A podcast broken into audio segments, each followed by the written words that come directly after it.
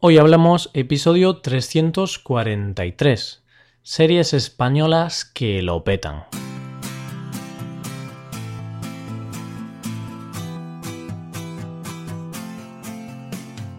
Bienvenido a Hoy Hablamos, el podcast para aprender español cada día. Ya lo sabes, publicamos nuestro podcast de lunes a viernes. Puedes escucharlo en iTunes, en Android o en nuestra página web.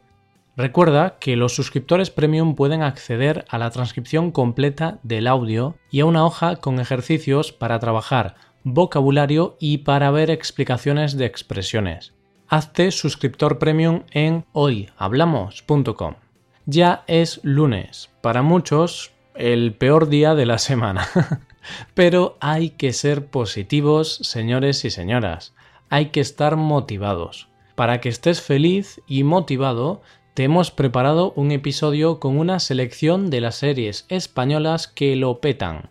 Series que lo están petando o que lo han petado últimamente, series actuales muy famosas. Hoy hablamos de series españolas que lo petan o que lo han petado recientemente.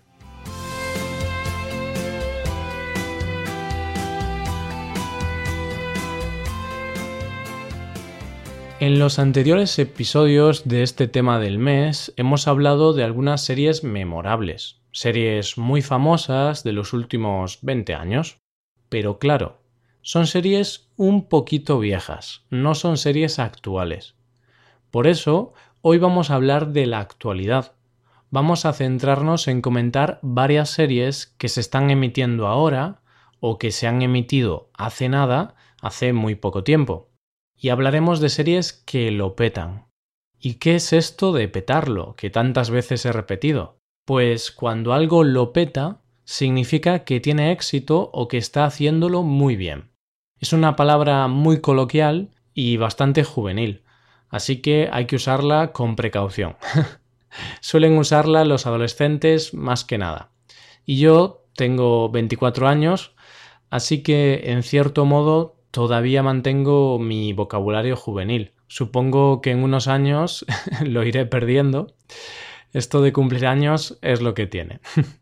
bueno, comencemos con las series. La primera serie es tan popular ahora, lo está petando tanto, que hasta yo me he puesto a verla.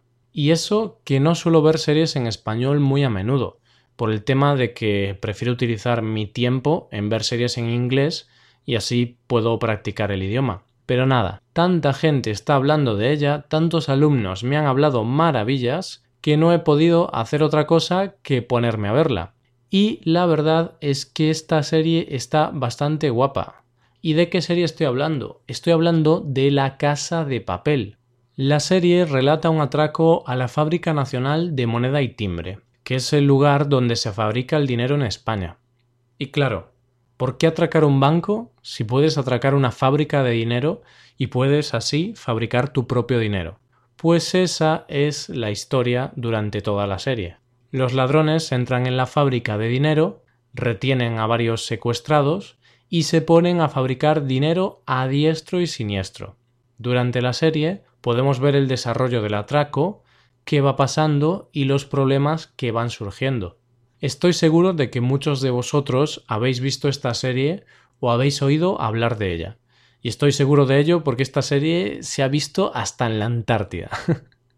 Es la serie de habla no inglesa más vista de la historia de Netflix. Con eso te digo todo. El personaje que más me gusta es el profesor, el cerebro de la operación, un tipo muy inteligente y calculador. Así que, lo dicho, si quieres practicar español mientras te diviertes, La Casa de Papel debería ser la próxima serie en tu lista. Quizá no es la mejor serie del mundo para aprender español, pero es muy amena por lo que si juntas español y entretenimiento, pues ya tienes un buen plan. La siguiente serie de nuestra lista particular es Vis a Vis. ¿Conoces esta serie? Primero te voy a explicar el significado de vis a vis. Vis a vis hace referencia a un encuentro cara a cara. Es una expresión que no se utiliza mucho en los ambientes normales, pero se utiliza específicamente en las cárceles para hacer referencia a los encuentros íntimos entre los reclusos y sus parejas. Vamos, que vis a vis es cuando un presidiario se junta con su pareja, a solas, para tener relaciones sexuales. Y con este título podemos intuir que es una serie sobre una cárcel.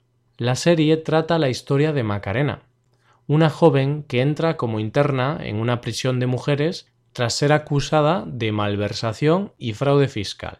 Y claro, es una chica que no debería estar ahí, fue engañada, por lo que en prisión se siente como pez fuera del agua y se da cuenta de que no tiene nada que ver con sus compañeras de celda, pero tiene una condena de siete años, por lo que deberá evolucionar y dejar de lado sus escrúpulos para poder seguir adelante con su vida en prisión.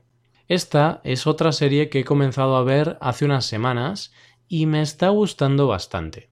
Es la versión española de Orange is the New Black, una serie que tiene exactamente el mismo tema, una cárcel de mujeres donde una chica inocente y temerosa tiene que cumplir varios años en prisión.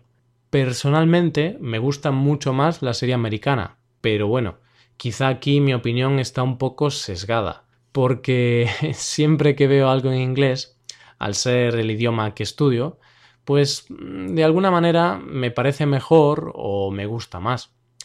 Con todo eso, como te he dicho, Vis a Vis es una serie muy buena, con una trama que engancha desde el primer momento. Súper recomendable. Continuamos con la lista de series que lo petan. En esta ocasión te hablo de Las chicas del cable. Es una serie de Netflix y al igual que Vis a Vis, las protagonistas son todas mujeres. La serie cuenta la historia de cuatro mujeres que llegan a Madrid para trabajar como operadoras de la centralita de la única compañía de telefonía que existe. Y en ese ambiente las mujeres se ven envueltas en celos, envidia, traición y muchos más problemas y asuntos que podrás ver en la serie. Es la primera serie española de Netflix producida y rodada íntegramente en España. Yo he visto varios capítulos de esta serie y está bastante bien. Al final no la he acabado porque he decidido darle prioridad a otras series que estoy viendo, pero aún así los primeros episodios me parecieron bastante decentes. Ahora voy a hablarte de Merlí. Esta no es una serie española 100%, porque en realidad es catalana. Vale, sí, si es catalana también es española. ¿O no? bueno, eso ya es otro debate. El tema es que esta serie es en catalán, está grabada en catalán. Pero tranquilos todos, porque hay doblaje en español hecho por los propios actores, por lo que el doblaje es muy bueno y casi parece real. ¿De qué trata Merlí? Pues Merlí no es un mago ni nada por el estilo. Parece que hablamos del mago Merlín, pero no. Merlí es un profesor de filosofía en un instituto y es un profesor bastante peculiar y diferente. Él intenta que sus alumnos reflexionen y den sus opiniones en unas clases con métodos poco ortodoxos e imprevisibles. Más allá de los autores filosóficos, Merlí utiliza la enseñanza para solucionar tanto sus problemas como los de sus alumnos. He visto solo un par de capítulos mientras la veía mi madre. no me pareció mala, pero bueno, esta recomendación no es mía, más bien es de mi madre, porque a ella le encantó y en unas pocas semanas se acabó todas las temporadas. Así que hacedle caso a mi madre y dadle una oportunidad a esta serie. Esto es todo. Por supuesto, quedan muchas series por comentar, pero bueno, no podemos comentarlas todas. Otras series populares son El Ministerio del Tiempo, Estoy vivo, La que se avecina, La Zona y muchas más. Una lista de series puede ser interminable, así que ya sabes, querido oyente, practica español viendo series y elige la que más te guste. A mí, personalmente, me encanta aprender inglés así. Busca una serie que te guste y pégate a la pantalla. Y esto es todo. Te invitamos a que visites nuestra página web, te hagas suscriptor premium y disfrutes de todas sus ventajas y de paso colaboras con nuestro trabajo y haces posible la creación de este podcast, porque sin los suscriptores premium este podcast no existiría. También te animamos a que reserves alguna clase por Skype con nosotros. Muchos oyentes ya lo han hecho y es una buena forma de llevar tu español al siguiente nivel. Todo esto lo tienes disponible en nuestra web hoyhablamos.com. Esto es todo, volvemos mañana con un nuevo episodio de Cultura Española y mañana hablamos de algo muy relacionado con este tema. Mañana hablamos de los doblajes en español. Pasa un buen día, hasta mañana.